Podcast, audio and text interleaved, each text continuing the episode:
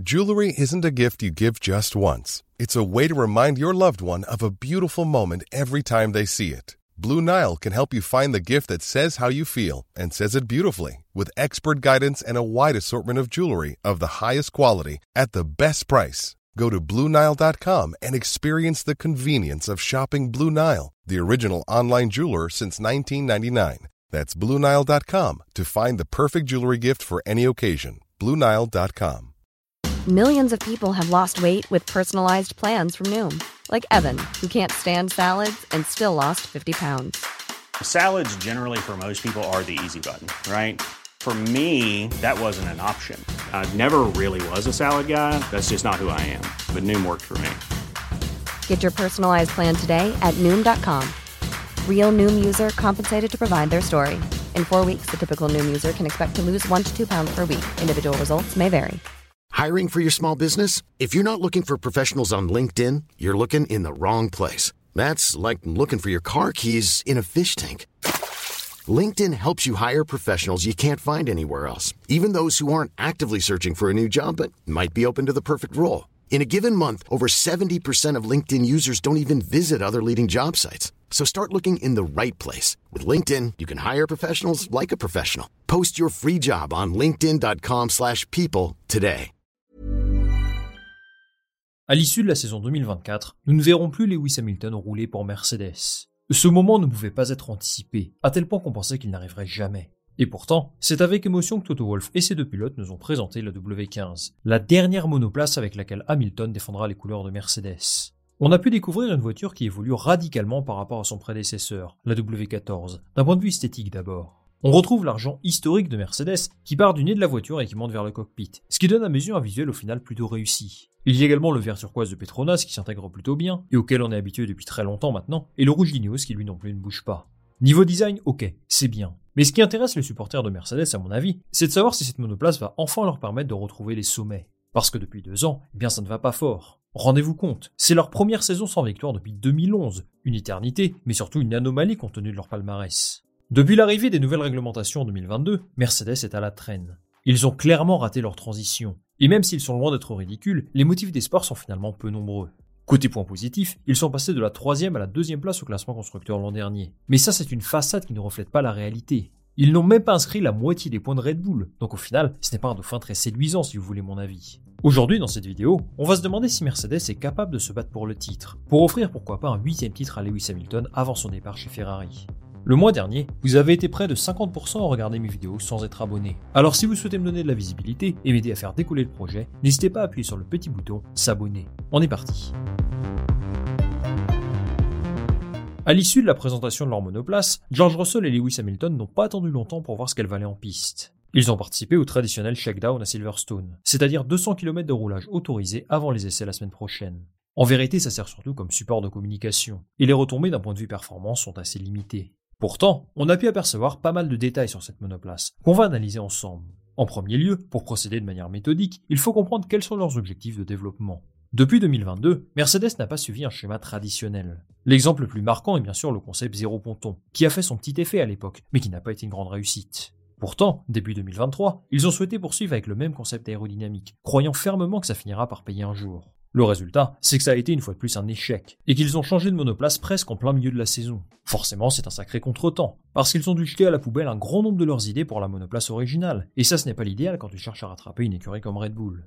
L'an dernier, Mercedes avait une monoplace assez imprévisible. Ils ont concentré leurs efforts sur un concept aérodynamique incohérent, et qui ne plaisait tout simplement pas aux pilotes. Russell comme Hamilton n'étaient pas satisfaits de la maniabilité de la voiture, et c'est quelque chose qui doit changer cette saison. Pour résumer, Mercedes souhaite offrir à ses pilotes une voiture beaucoup plus stable, avoir un développement sensiblement plus cohérent, des évolutions qui fonctionnent, et surtout ne plus avoir ces différences de performance totalement inexpliquées d'un circuit à l'autre. On a l'impression qu'à chaque fois qu'ils pensaient être bons, ils étaient mauvais, et inversement. Pour ce faire, ils ont procédé à un changement très important.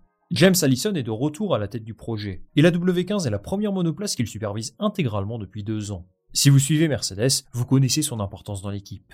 Il a très largement contribué à leur succès jusqu'en 2021, et il doit apporter de la confiance à l'ensemble des employés de l'écurie. Pas sûr qu'il puisse être le sauveur tant attendu, mais les premiers effets sur la monoplace s'en font déjà ressentir. Sur la W15, on aperçoit à l'arrière une suspension push rod, ou à poussoir en français, en lieu et place d'une pull rod. Ce n'est pas anodin, parce que ça suggère une refonte complète de l'arrière de la monoplace, et sans doute un concept aérodynamique très différent de l'an dernier. L'arrière de la monoplace est vraiment un axe d'amélioration pour lui, parce que c'est ce qui va lui permettre de régler en grande partie les problèmes d'instabilité qu'il rencontrait sur la W14. Hamilton et Russell avaient vraiment du mal à comprendre le comportement des pneus, donc ces changements doivent les aider à rectifier le tir. Toujours dans cet objectif de stabilité, le cockpit a légèrement été déplacé de 5 à 10 cm vers l'arrière. C'est une demande de Lewis Hamilton, qui espère que ça va apporter un petit peu d'adhérence. Autre élément qui a choqué pas mal de monde, l'aileron avant.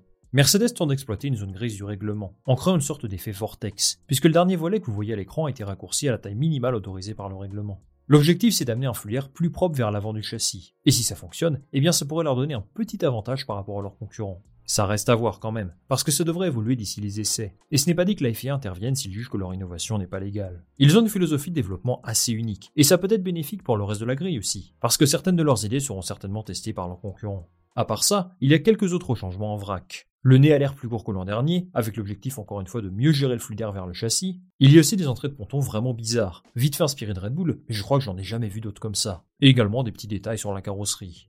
Globalement, on sent qu'il y a eu un gros travail d'effectuer. Reste à voir ce que ça donne à Bahreïn. Justement, James Allison et Toto Wolff nous ont offert des éclaircissements sur leurs objectifs cette saison. Et la grande question, c'est s'ils peuvent aller chercher Red Bull dès cette année ou non. On va la faire court, ils m'ont l'air plutôt pessimistes. À moins qu'ils nous sortent un concept de voiture vraiment costaud et qu'ils se la jouent faux modeste, mais ils ne se voient pas capables de les battre d'entrée de jeu. L'ami Toto explique qu'ils ne peuvent pas être aussi ambitieux face à une équipe qui a remporté autant de grands prix l'an dernier. Et il a raison. Red Bull a une compréhension des réglementations sensiblement meilleure que celle de ses concurrents, sinon il n'aurait pas réussi à développer une voiture aussi dominante. Il estime que l'objectif réaliste pour eux, c'est d'être devant Ferrari, Aston Martin et McLaren, les trois écuries avec lesquelles ils se sont le plus battus l'an dernier. Même s'il a l'air d'avoir les pieds sur terre, c'est quand même un sacré aveu d'échec, je trouve.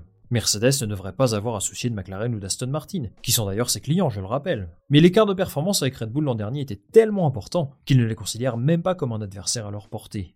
Évidemment, le budget plafonné permet un rapprochement du niveau des uns et des autres, mais Mercedes doit quand même viser plus haut que ça. La vérité, c'est que ce n'est pas Mercedes ou Ferrari qui vont déterminer le travail qu'ils doivent faire cette saison, mais Red Bull. Vu leur avance l'an dernier, on s'attend à ce qu'ils soient ultra performants, parce qu'ils ont dû dépenser une grosse partie de leurs ressources de 2023 sur cette voiture. Ils vont dicter ce que Mercedes va devoir faire pour retrouver la victoire, et rien ne dit que ce sera pour cette année. Même sans cloche pour James Allison qui ne veut pas trop faire de prédictions, parce qu'il ne sait pas réellement si ces évolutions aérodynamiques vont leur apporter du positif ou non. Il voit plutôt cette W15 comme la première pierre d'une reconstruction qui va s'étaler sur toute la saison. D'ailleurs, il explique qu'ils ont changé la boîte de vitesse et le châssis, et que ça va profondément limiter leur progression sur les premiers mois. Donc attendons de voir, mais le sentiment que j'en ai, c'est qu'ils ne sont pas très optimistes. Quelqu'un qui a peut-être senti le coup, c'est Lewis Hamilton. Parce que oui, si lui décide de quitter cette écurie où il est en place depuis plus de 10 ans, ça sous-entend qu'il ne croit pas vraiment à leur capacité de battre Red Bull à l'avenir.